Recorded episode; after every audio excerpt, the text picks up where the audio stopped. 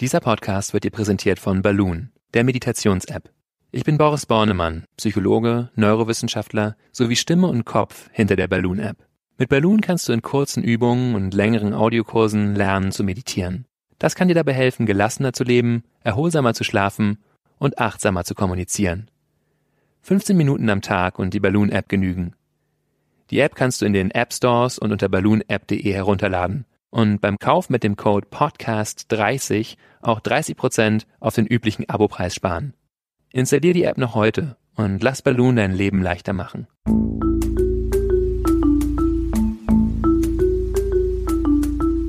Verstehen, fühlen, glücklich sein mit Sinja Schütte und Boris Bornemann.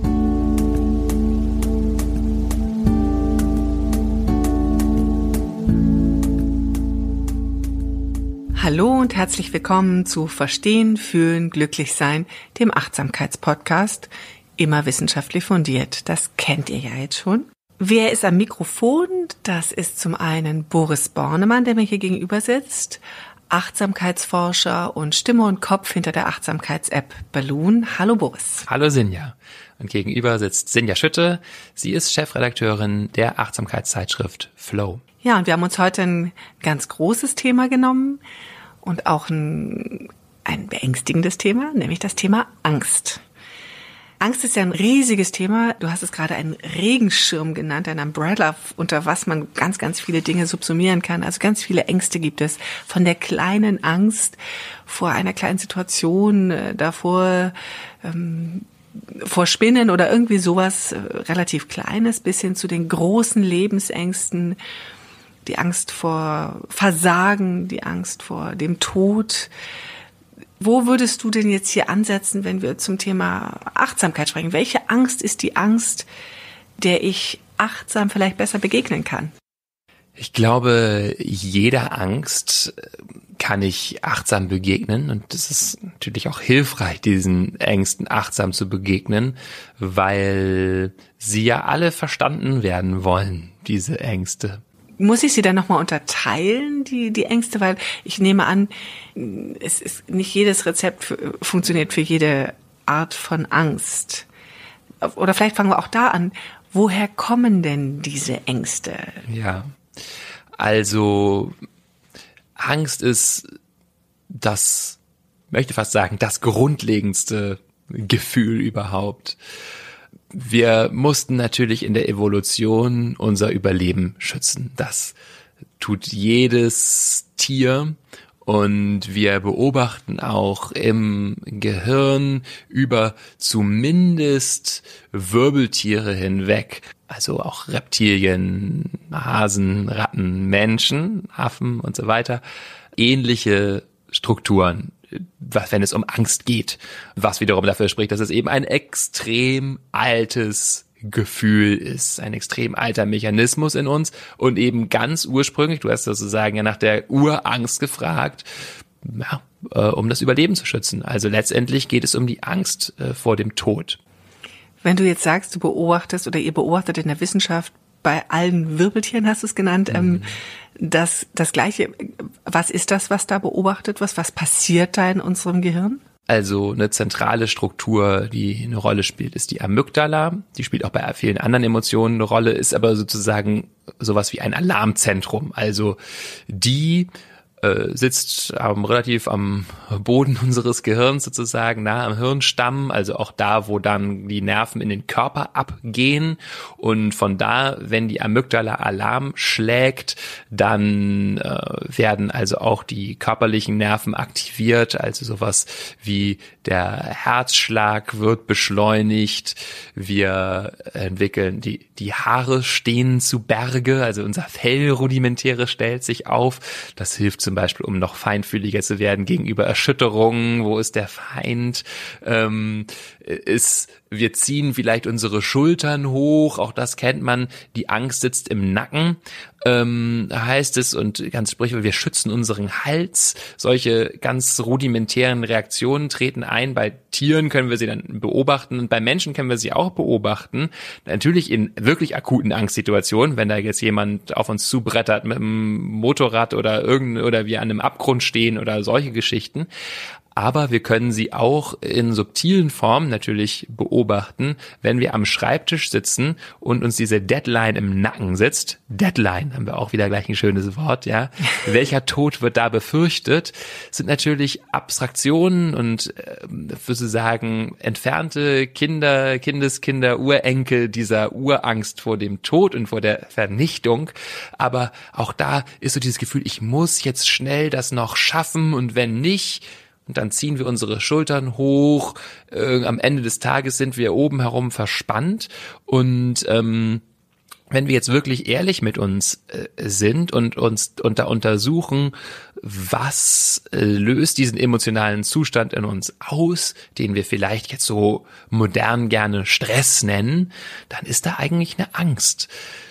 Und zwar eine Angst von dem Vorgesetzten nicht gesehen zu werden, vielleicht irgendwie auch meinen Job zu verlieren, wenn es hart auf hart kommt, aber häufig sind es ja subtilere Sachen, nicht die Anerkennung zu bekommen oder einen Rüffel, ein Tadel zu bekommen und so weiter. Oder eben auch Angst, etwas nicht zu schaffen. Genau, nicht fertig zu werden. Und da ist dann eben wieder die Frage, warum ist das beängstigend, das nicht zu schaffen? Und da kommen wir dann zu den interessanten eben den Enkeln oder Kindern der Angst. Und zwar erleben wir das ja sehr häufig in der sozialen Domäne, also eben vom Chef die Anerkennung nicht zu bekommen oder äh, vielleicht äh, Streit mit der Freundin und die dahinterliegende Trennungsangst oder Ausschlussangst, ausgeschlossen zu werden. Und da müssen wir uns vorstellen, dass wir Menschen unglaublich soziale Tiere sind, die sozialsten Tiere des Tierreiches. Wir sind extrem davon abhängig, dass wir von der Horde eingeschlossen und respektiert werden. Früher sicher noch mehr als heute. Heute können wir auch noch eine sehr isolierte Existenz führen und zumindest in den Supermarkt gehen und uns Nahrung kaufen. Aber sozial ausgeschlossen zu sein, ist ein unglaublich mächtiger Angstauslöser, weil es eben in den Urzeiten, so müssen wir es uns vorstellen, stark damit äh, zusammenhing, ja, wahrscheinlich irgendwann zu verenden. Denn wenn alleine in dieser Welt da draußen, können wir uns sehr schwer behaupten. Verstehe ich das richtig, dass quasi dann hinter diesen Ängsten, die ja manchmal sehr konkret oder auch sehr undefiniert sind, dass da eigentlich immer eine, eine Urangst hintersteht, richtig? Ja, das würde ich so sehen. Eine ähm, große Urangst, also mhm. eine Urangst vor Ausgeschlossensein, vor vielleicht auch verhungern, am Ende zu Tode kommen. Also die, das ist so eigentlich die Urangst hinter allen kleineren Ängsten ist ja. die Todesangst. Ist das also richtig? das ähm, ich würde das jetzt mal so behaupten und da würden viele Psychoanalytiker, Tiefenpsychologen, Psychodynamiker und auch viele Biologen, Verhaltensforscher mit mir übereinstimmen. Es ist natürlich letztendlich schwer zu beweisen, was ist da der Ursprung der Angst. Wie gesagt, biologisch beobachten wir dann immer diese Amygdala-Reaktion, Aktivierung des sympathischen Nervensystems, also Kampf- oder Fluchtreaktion, Blut kommt eher in die äh, Muskeln und so weiter. Also wir haben immer so typische Angstmuster. Das ist das, was wir beobachten. Und ähm, ja, was dann dahinter steht, muss man, da muss man eben selber forschen. Und ich, das rege ich sozusagen bei Angst da sehr gerne an, da zu forschen. Und wenn wir da ehrlich mit uns sind, finden wir häufig irgendwo eine diffuse Urangst. Du sagst es selber, fang an, also dass wir anfangen sollen zu forschen, woher kommt die Angst? Also da sind wir jetzt schon bei dem ersten Schritt zu sagen, wie begegne ich Angst? Was kann denn die Achtsamkeit mir, oder wo, worin kann mich die Achtsamkeit unterstützen, worin kann mich Achtsamkeit begleiten oder mir helfen, dieser Angst zu begegnen oder herauszufinden, was für mich hinter der Angst steht? Ja. Mm, also die, die Angst ergreift uns ja häufig sehr. Das heißt, wir kommen was auch immer es ist. Wir nehmen vielleicht mal ein äh, konkretes Beispiel. Also äh, da gibt es eine Angst, ich habe eine ähm, Präsentation oder eine Vorführung oder irgendwas zu geben, eine Prüfung. eine Prüfung und da ist diese Angst da zu versagen in irgendeiner Weise. Die Leute werden reden, dann kommen diese Gedanken, die sagen dann hinterher hinter unserem Rücken, das hat's ja, aber das hat er aber ganz schön mies gemacht und ob der hier wirklich eigentlich zu uns gehört hier in unserer Firma und oder ne oder äh, ich werde den Abschluss nicht schaffen und gerate, gehöre dann auch nicht mehr dazu zu. Also sol solche Gedanken kommen dann in der einen oder anderen Form. Damit einhergehen Körper Empfindung, angespannt zu sein, äh, Herz ein bisschen schneller zu schlägen, Kiefermuskeln verkrampfen sich oder was auch immer. Und das Entscheidende ist jetzt in dem Moment, diesen Kreislauf von Angst dadurch zu durchbrechen, dass wir einfach erstmal spüren, wahrnehmen, was jetzt gerade in diesem Moment geschieht. Und das machen wir häufig am besten, indem wir erstmal in den Körper gehen.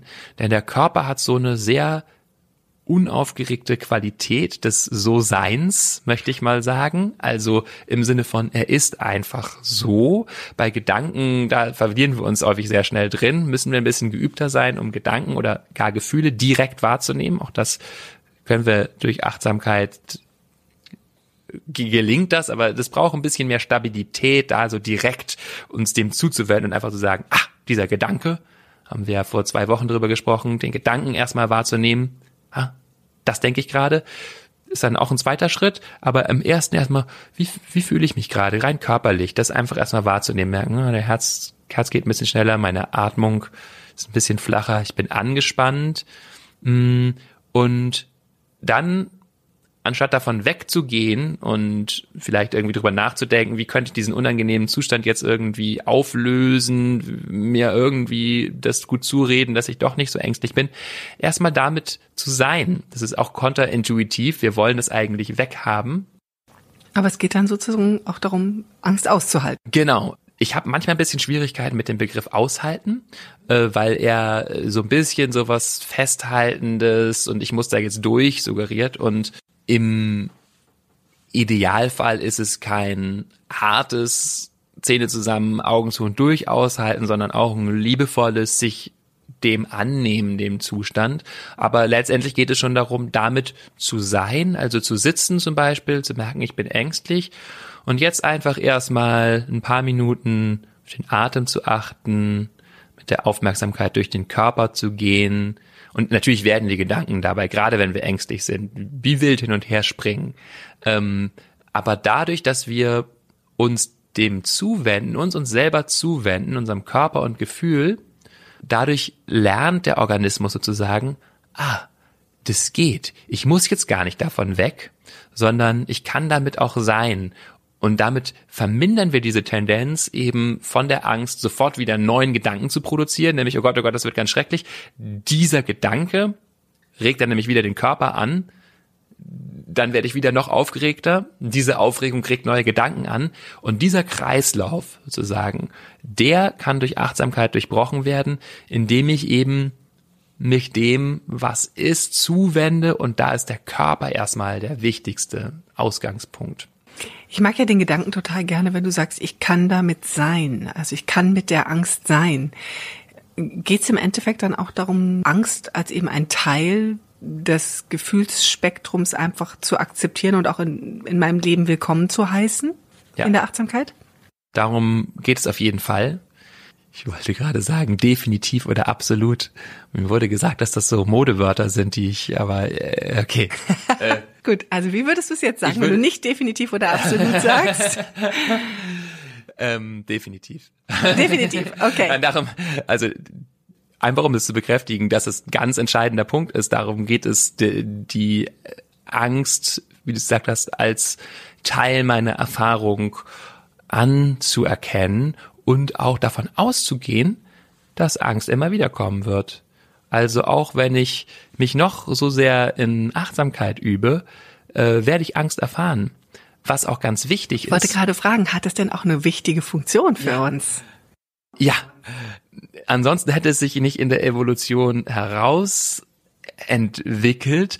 Ähm, und zwar so konstant über alle Tierarten hinweg, wenn das nicht ganz zentral wichtig wäre, wenn eine Bedrohung da ist, Energie zu mobilisieren. Und diese Energie ist eben normalerweise von unserem biologischen Programm erstmal darauf ausgerichtet, wegzulaufen, wegzugehen oder dagegen anzukämpfen oder die dritte Reaktion in eine Schockstarre zu gehen. Die ersten beiden sind Reaktionen des Sympathikus, des aktivierenden Nerves in uns. Das zweite, das dritte, dieses Schockstarre ist ähm, eher Parasympathikus, aber letztendlich sind das alles Angstreaktionen und die sind ganz zentral wichtig. Das können wir auch beobachten, zum Beispiel bei Affen, die das sogenannte Cleaver-Bussy-Syndrom haben. Das ist ein Syndrom, bei dem die Amygdala, diese zentrale Angstregion, geschädigt ist.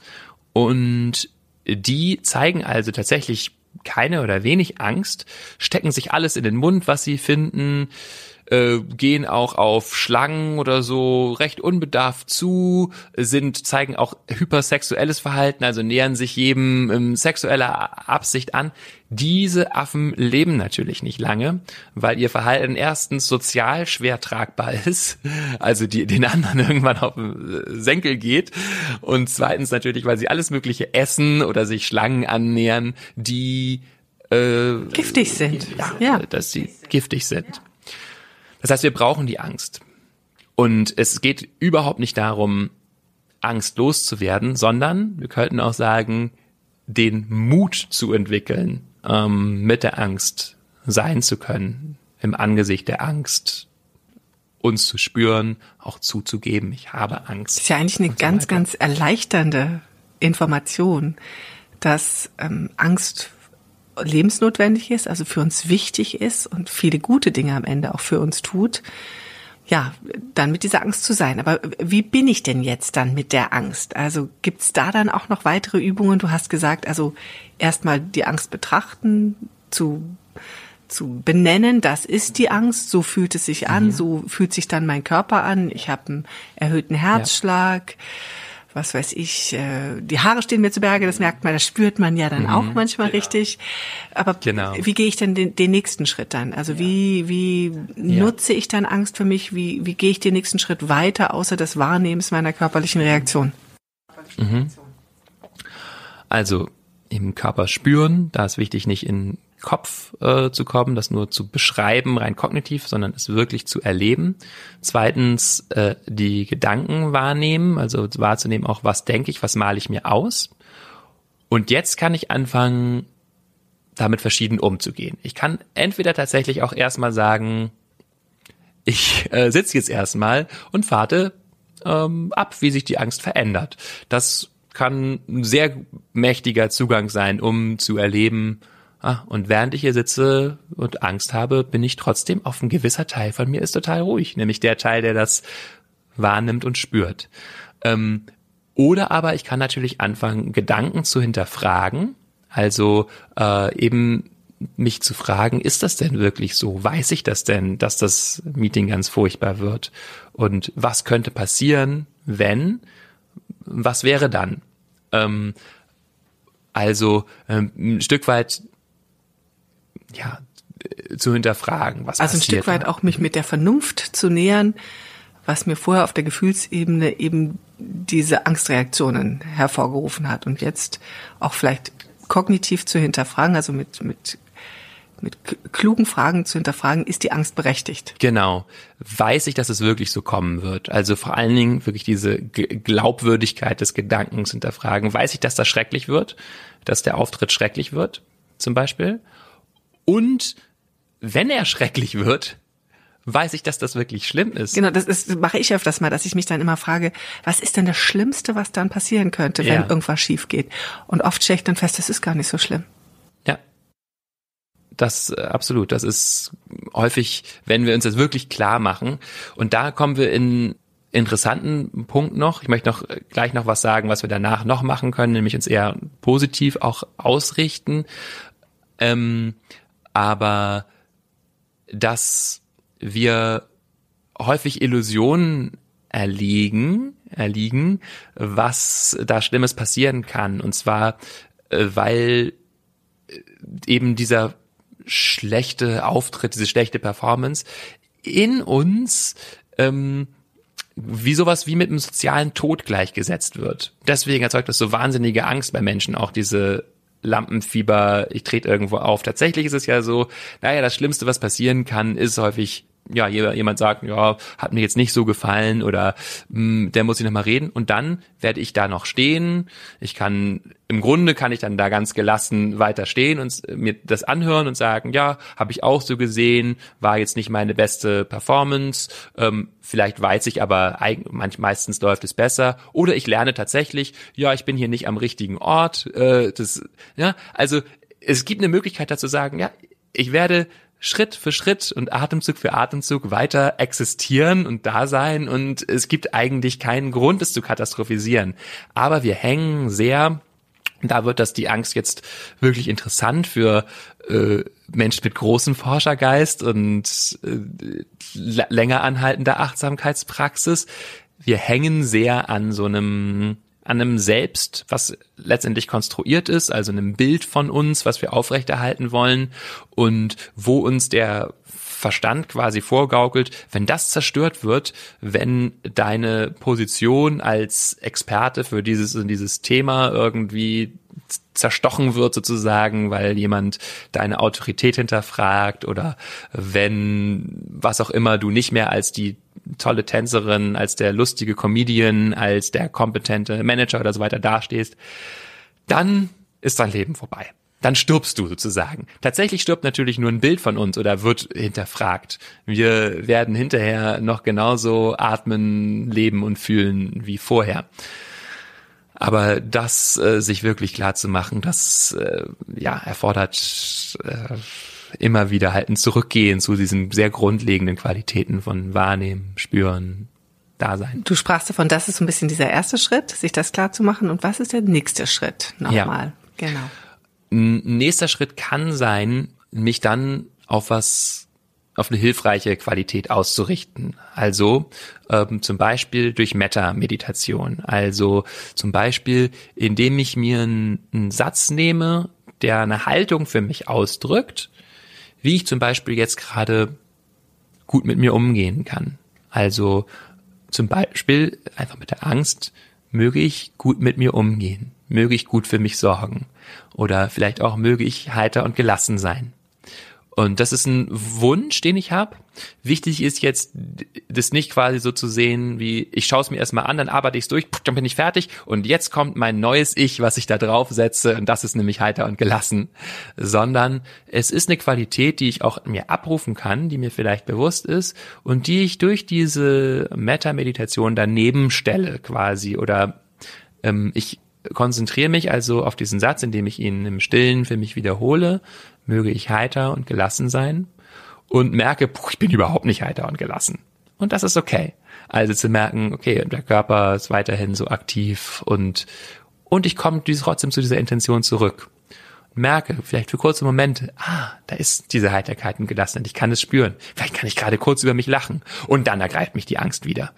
Ja, also das ist kein Quick Fix oder kein, ich muss jetzt festhalten an so einer Autosuggestion, ich bin heiter und gelassen, ich bin heiter und gelassen, ich bin heiter und gelassen, sondern es ist so eine Ausrichtung, die ich sozusagen sanft einmassiere, dadurch, dass ich immer wieder darauf zurückkomme und weiterhin wahrnehme, wie fühle ich mich jetzt und ich bin ängstlich, vielleicht bis zum Auftritt heran und vielleicht auch noch dabei und ich habe trotzdem die Intention, zu der ich zurückgehen kann.